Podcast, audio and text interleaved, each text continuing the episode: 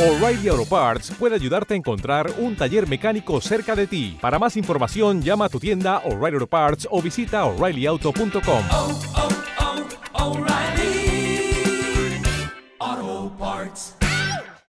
¿Qué pasa, gallinicas mías? Aquí vuestro reportero maricharachero de Barrio Sésamo, que en este episodio os voy a hablar de el NUC. Ahora sí que sí, os voy a hablar del NUC. Bueno, una de las cosas tan temidas que yo realmente no, no caí en la cuenta, ¿vale? No caí en la cuenta, ojo, no caí en la cuenta cuando lo compré. No llegué a pensarlo. Y es el ruido de la ventilación, ¿vale? Eh, el ventilador se oye.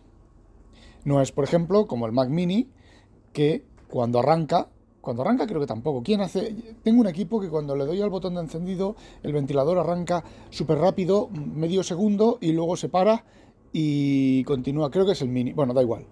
El Mac Mini solamente bufa y se oye bufar, ¿vale? Cuando estoy en el Hangout. Ahí sí que empieza a bufar un poquito, pero entre que llevo los cascos y la gente hablando y demás, pues no me, no me entero mucho. Bueno, el NUC este, el ventilador, sí que hace ruido. Os explico.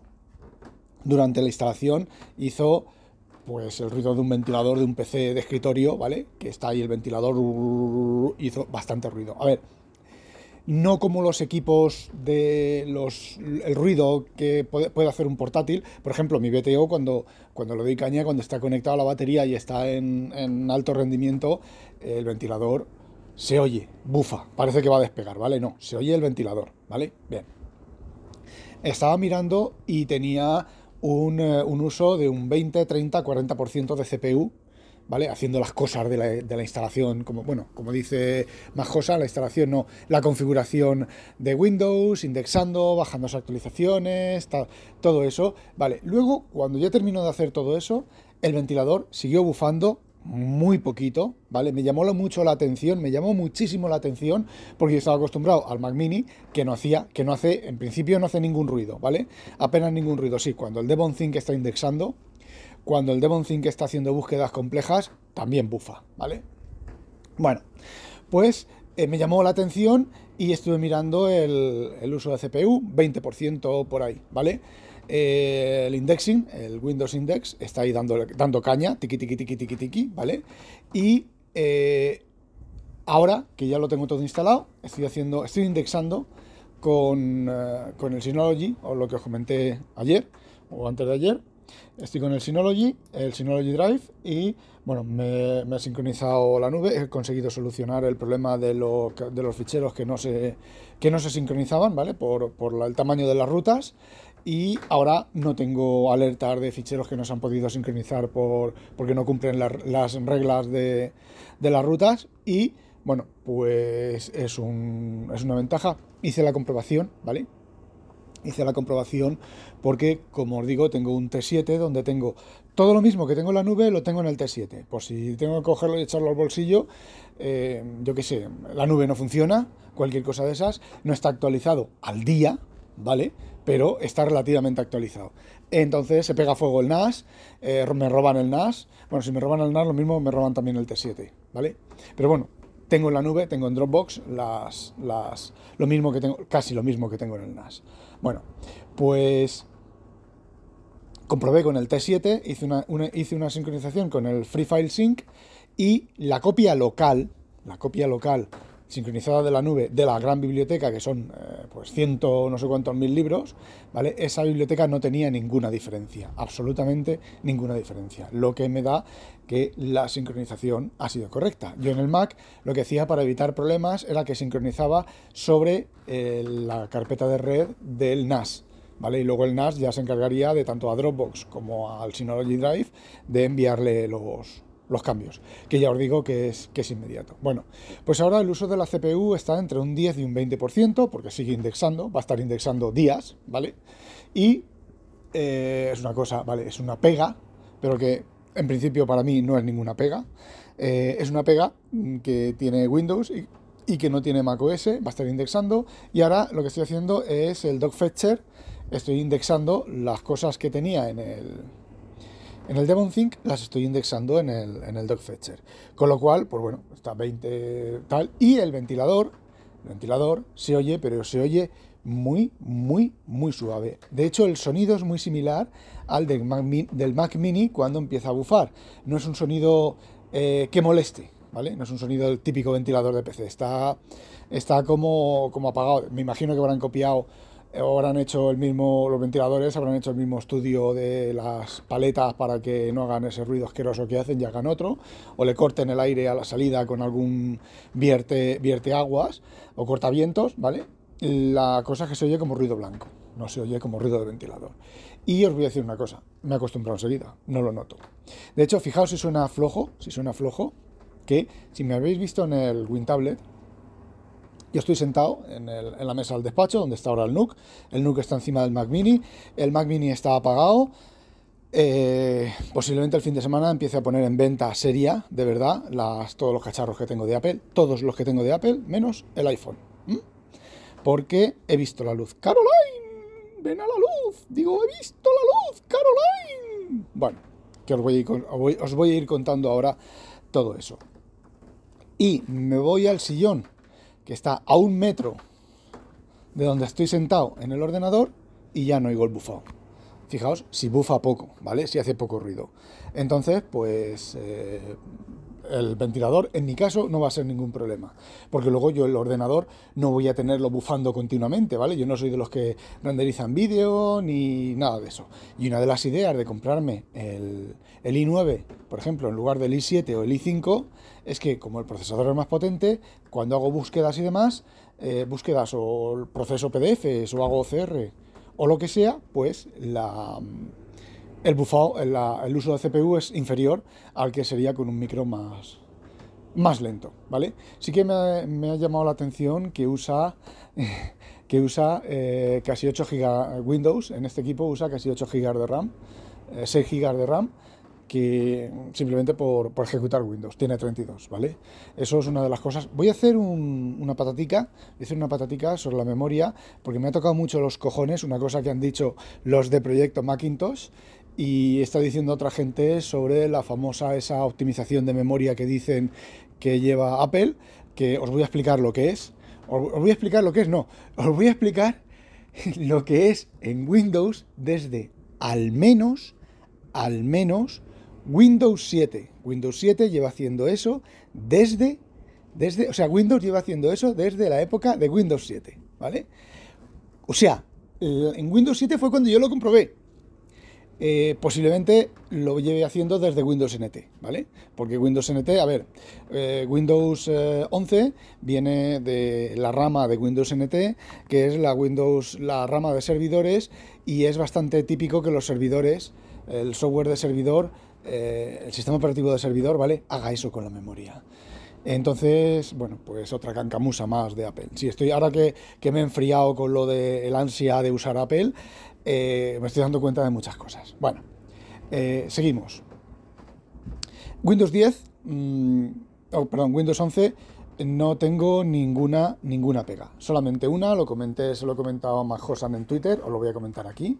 Si conectas al USB-C un disco duro SATA, o sea, un disco duro, eh, el Wi-Fi empieza a hacer cosas raras, ¿vale? Empieza a desconectarse y a... Sí, a desconectarse, básicamente, ¿vale? El driver se falla, se reinicia y tú no notas nada. O en principio no notas nada. Por ejemplo, yo me estaba actualizando el AVI, el AVI 15 y sí que se cortó la actualización, ¿vale? Porque lo he instalado, lo he activado eh, y se cortó la, la, bajada del fichero. He comprobado de ayer a hoy y al no tener el disco conectado al USB-C eh, no ha vuelto a fallar el driver Wi-Fi. Entonces, bueno, es una cosa que está reportada, está reportada en los foros de Intel, Intel ha respondido y no sé qué. Así que pasará lo mismo que con, como me pasó con el, con el BTO, que pues me mm, pasaba lo mismo con el... No, con el BTO no, no, no, ojo, ojo. Pasaba lo mismo con el, eh, el Lenovo, que lo usa Inconvenient para sus traducciones. Eh, en el Lenovo, con el, el vídeo de Intel, tardaron 3-4 meses arreglarlo, pero terminaron de arreglarlo. En el caso del, del NUC no es importante porque eh, yo no voy a conectar. mm, Conectaré esporádicamente el disco duro este que os digo del T7 para sincronizar el, el, el contenido, ¿vale? Para tenerlo más o menos actualizado, que eso lo hago pues, una vez cada mes o cada dos semanas o, o cosas así, ¿vale? Y puedo usar el cable USB-A a USB-C y conectarlo en un USB-A de 3.2 generación 2, ¿vale? Que tampoco es excesivamente importante. Lo que sí que me resulta importante es, y ya empezamos con, con las cosas chulas, es que he conectado el cable HDMI, una de las salidas HDMI, he conectado el cable y no me hace lo que el Mac Mini con el HDMI. De hecho, de hecho, de hecho, HDMI 2.0. Ojo, el cable mierdoso que viene con el NUC, que no es un cable, ¿veis? Y es un cable bastante mierdoso, ¿vale? Bueno, eh, Windows se ve sensiblemente mejor, misma frecuencia de refresco, misma resolución, misma... eh, sí, fre- frecuencia de refresco y resolución, se ve sensible, sensiblemente mejor Windows en el NUC que desde el Mac Mini. O sea, a ver, perdón, mentira, me, me estoy liando, ¿vale? Eh, Windows en el NUC y este mismo monitor se ve sensiblemente mejor, y un cable HDMI se ve sensiblemente mejor que el Mac Mini conectado a este mismo monitor, con misma frecuencia, misma, misma todo, ¿vale? Sabemos que Windows ante monitores no Apple se ve mucho mejor que, que- que Apple, ¿vale? Pero no solo eso, sino que el sonido a través del HDMI se oye mucho mejor desde Windows que desde el Mac. Este- estos monitores llevan altavoz. Llevan un altavoz mierdoso, ¿vale? No esperéis el, el sonido de un MacBook Pro, ¿vale? Harman Kardon o estos nuevos que lleva ahora de otra, de otra, de otro fabricante, también famoso, no, ¿vale? Pero se oye mucho mejor.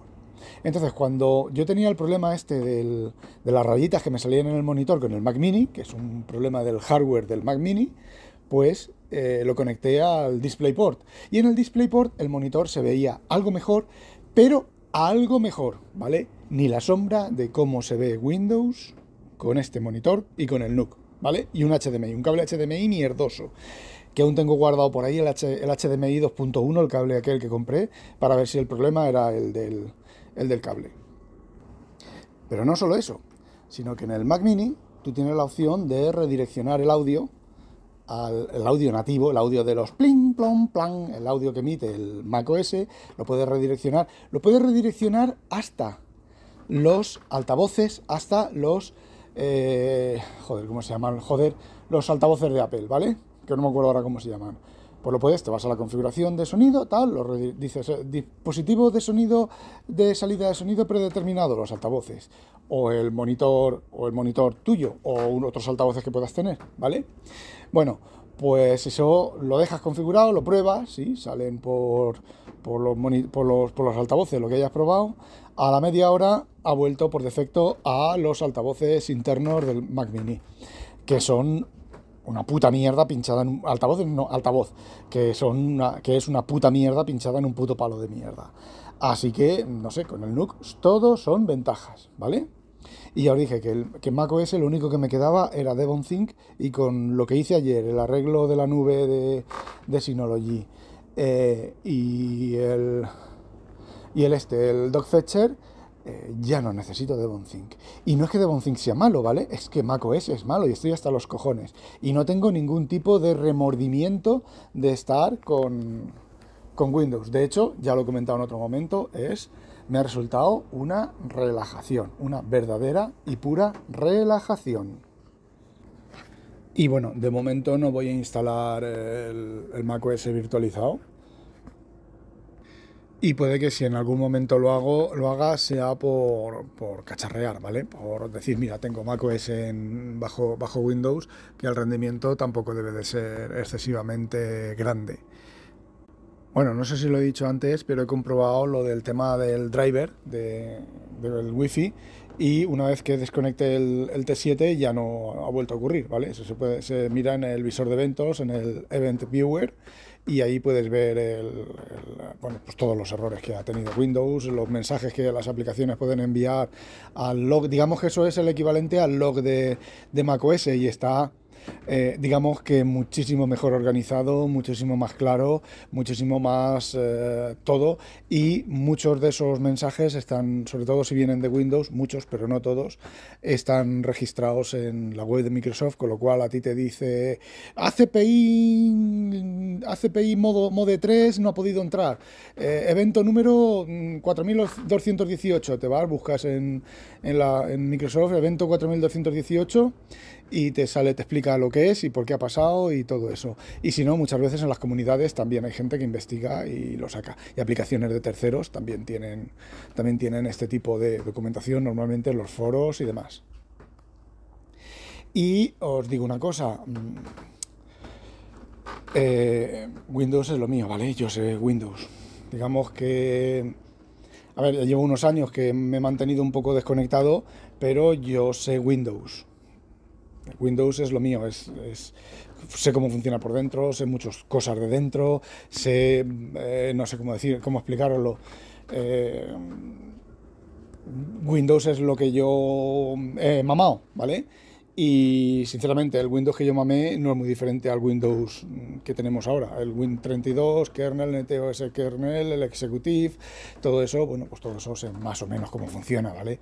A nivel teórico y no se me caen. A ver, cuando salió Windows Vista, creo que fue, que dijeron, o Windows 7, eh, de Windows Vista a Windows 7 dijeron que habían recompilado, que habían generado un nuevo kernel, un nuevo tal, y les demostré que no, miré las librerías del sistema, hice un poco de truquillos de... A ver, truquillos no, tampoco es que sea unas cosas de, hackear ahí de altísimo nivel de hackeo.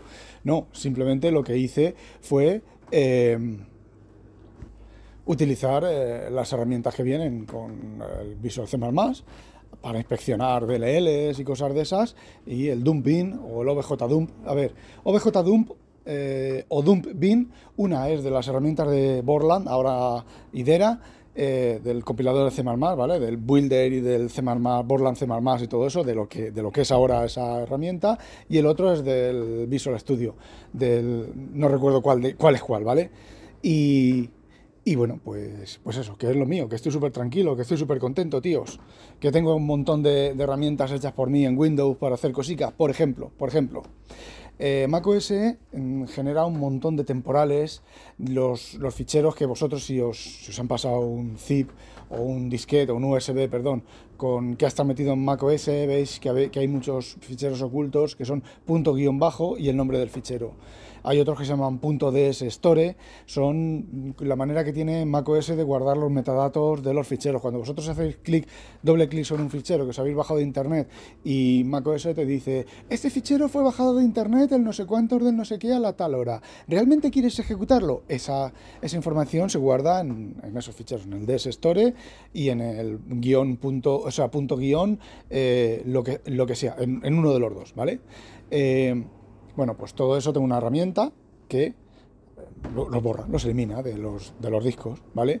Y me eliminó del T7, me eliminó más de 4, no, 300, sí, perdón.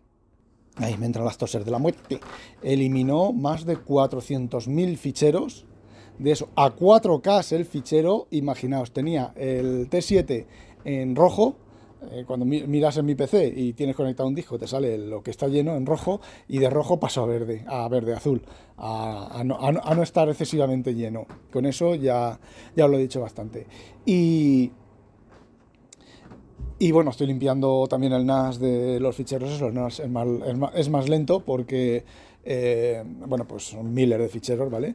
pero en ello estoy. ¿Y qué queréis que os diga? Mm, contento. Os seguiré contando más cosas del, del NUC, ya os iré ya os iré contando más cosas, ¿vale?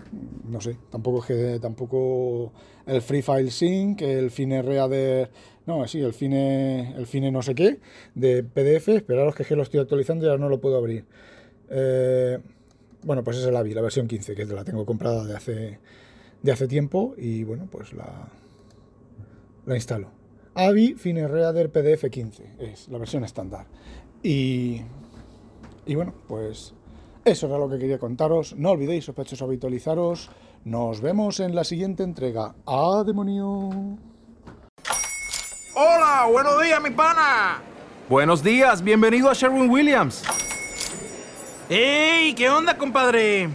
¿Qué onda? Ya tengo lista la pintura que ordenaste en el ProPlus app. Con más de 6.000 representantes en nuestras tiendas listos para atenderte en tu idioma y beneficios para contratistas que encontrarás en aliadopro.com. En Sherwin Williams somos el aliado del PRO.